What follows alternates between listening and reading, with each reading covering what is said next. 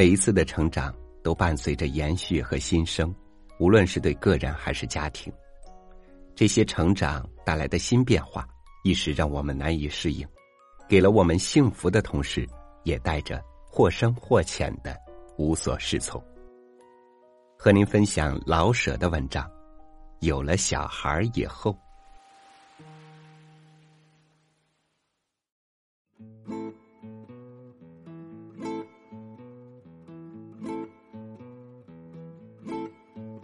艺术家应以艺术为妻，实际上就是当一辈子光棍儿。在下闲闲无事，往往写些小说，虽一回还没自居过文艺家，却也感觉到家庭的累赘。每逢困于油盐酱醋的灾难中，就想到独人一身，自己吃饱便天下太平，岂不妙哉？家庭之累，大半由儿女造成。先不用提教养的花费，就指淘气哭闹而言，已足使人心慌意乱。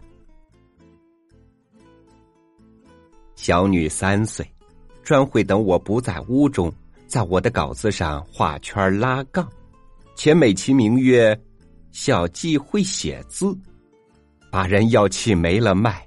他到底还是有理。再不然，我刚想起一句好的，在脑中盘旋，自信足以愧死莎士比亚。假若能写出来的话，当事时也。小季拉拉我的肘，低声说：“上公园看猴。”于是我至今还未成莎士比亚。小儿一岁整。还不会写字，也不晓得去看猴，但善亲亲闭眼，张口展览上下四颗小牙儿。我若没事，请求他闭眼露牙，小胖子总会东指西指的打岔。赶到我拿起笔来，他那一套全来了，不但亲脸闭眼，还指令我也得表演这几招。有什么办法呢？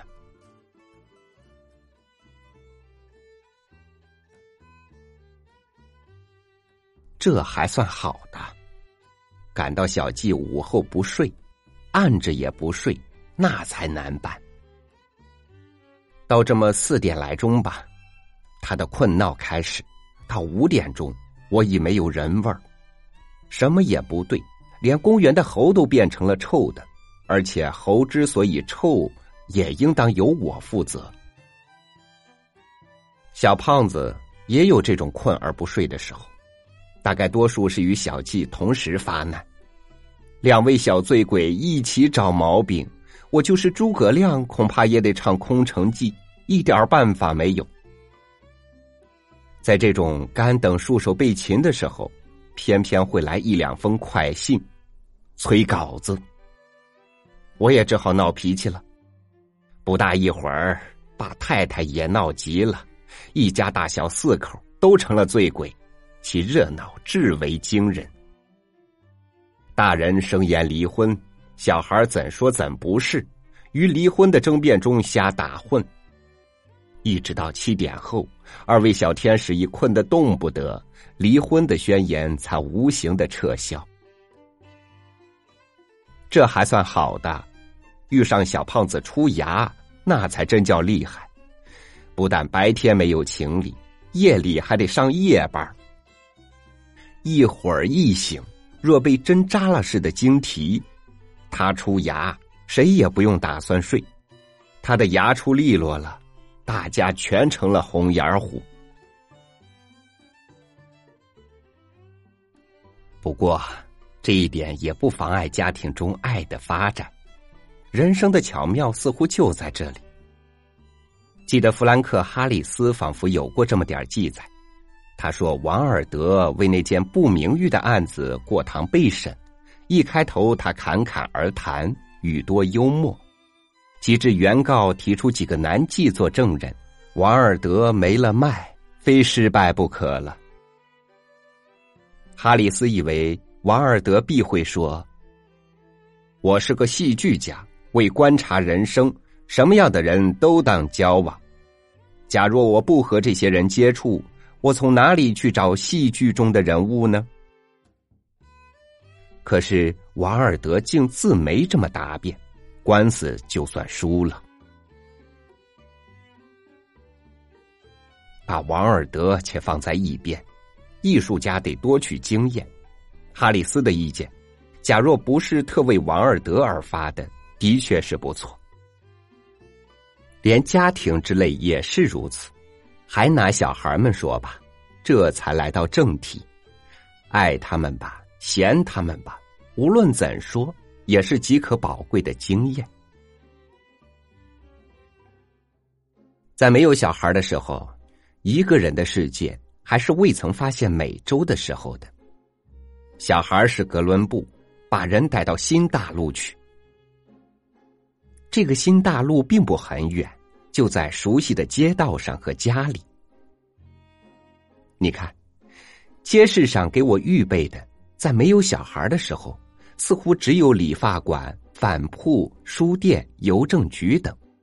我想不出婴儿医院、堂食店、玩具铺等等的意义，连药房里的许许多多婴儿用的药和粉，报纸上婴儿药片的广告，百货店里的小袜子、小鞋，都显得多此一举、劳而无功。及至小天使自天飞降，我的眼睛似乎戴上了一双放大镜，街市依然那样，跟我有关系的东西，可是不知增加了多少倍。婴儿医院不但挂着牌子，感情里边还有医生呢。不但有医生，还是挺神气，一点也得罪不得。拿着医生所给的神符到药房去，感情那些小瓶子、小罐都有作用。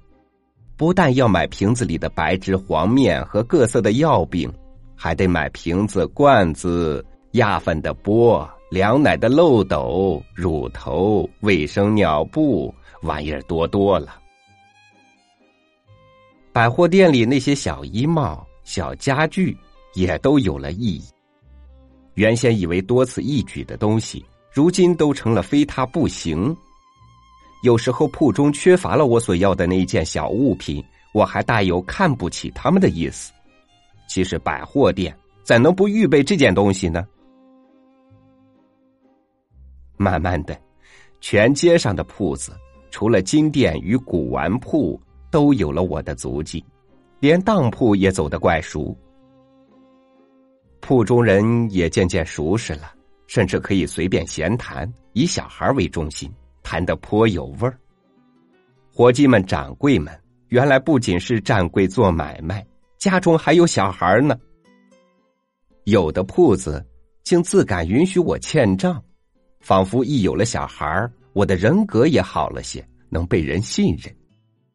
三节的账条来得很踊跃，使我明白了过节过年的时候怎样出汗。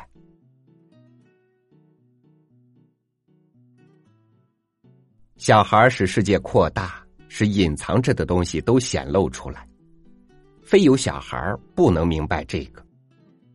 看着别人家的孩子。肥肥胖胖、整整齐齐，你总觉得小孩们理应如此，一生下来就戴着小帽，穿着小袄，好像小雏鸡生下来就披着一身黄绒似的。感到自己有了小孩才能晓得事情并不这么简单。一个小娃娃身上穿戴着全世界的工商业所能供给的，给家人以一切啼笑哀怨的经验。小孩的确是位小活神仙，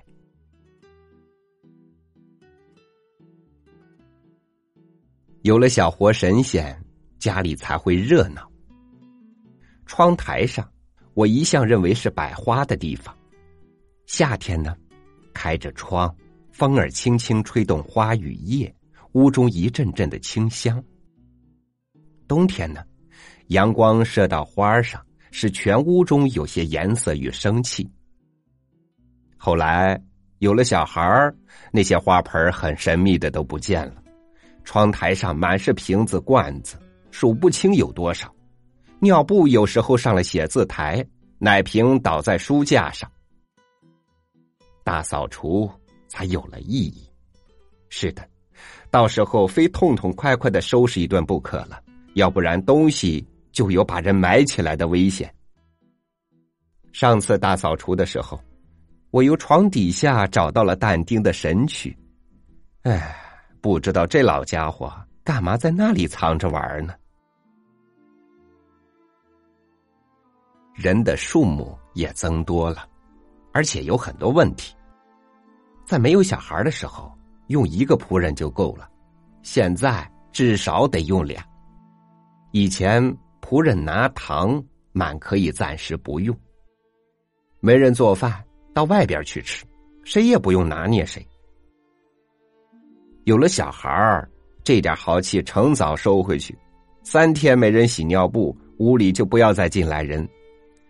牛奶等项。是非有人管理不可，有儿方知卫生难，奶瓶子一天就得烫五六次，没仆人简直不行，有仆人就得捣乱，没办法。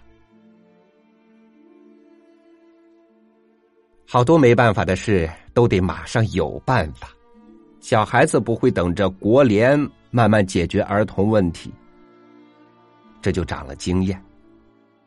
半夜里去买药，药铺的门上原来有个小口，可以交钱拿药。早先我就不晓得这一招。西药房里感情也打价钱，不等他开口，我就提出，还是四毛五。这个还是使我省五分钱，而且落个行家，这又是一招。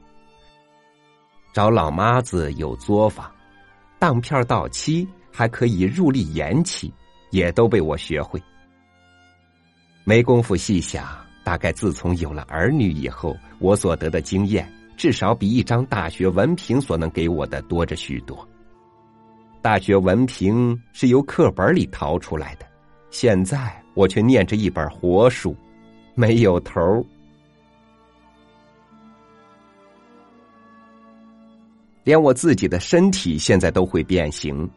经小孩们的指挥，我得去装马装牛，还需装的像个样不但装牛像牛，我也学会牛的忍性。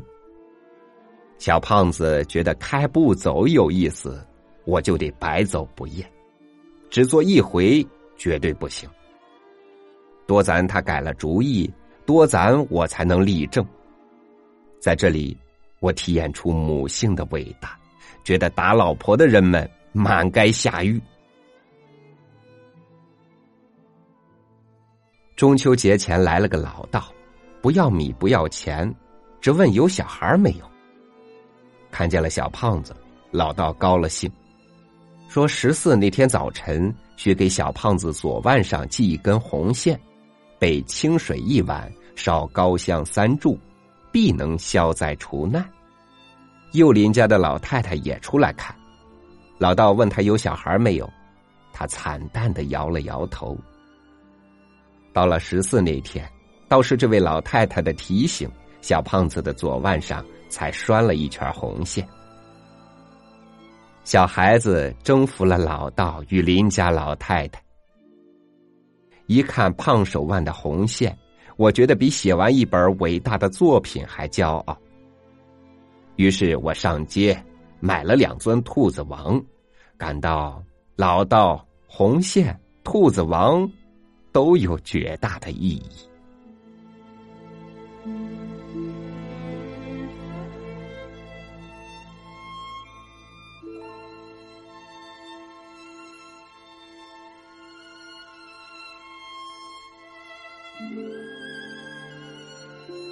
所有的幸福和快乐，都需要我们从看似痛苦无聊的生活里去提炼。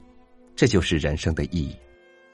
当我们自我觉得正在被生活的琐碎烦扰的时候，换一种想法，你的日子正酝酿着开出一朵花来呢。感谢您收听我的分享，欢迎您关注微信公众号“三六五读书”，阅读更多优美文章，收听更多主播音频。我是朝雨。明天见。当你有了孩子，才明白自己长大。当你有了孩子，终于知道什么是家。当你有了孩子，你已不再是个孩子。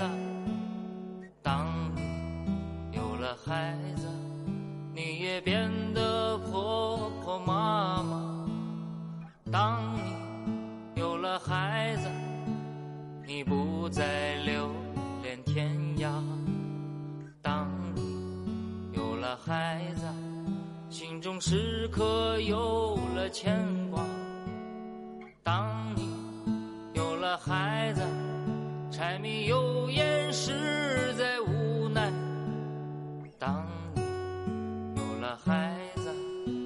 希望他也能够听话。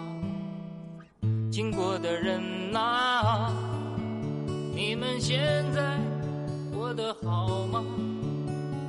是否也和我一样，有人叫你爸爸妈妈？今天你很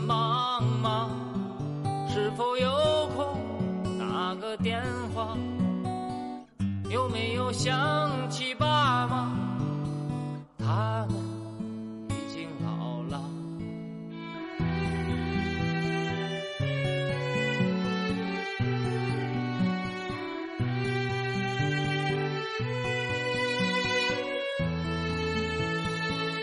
经过的人呐、你们现在过得好吗？是否也和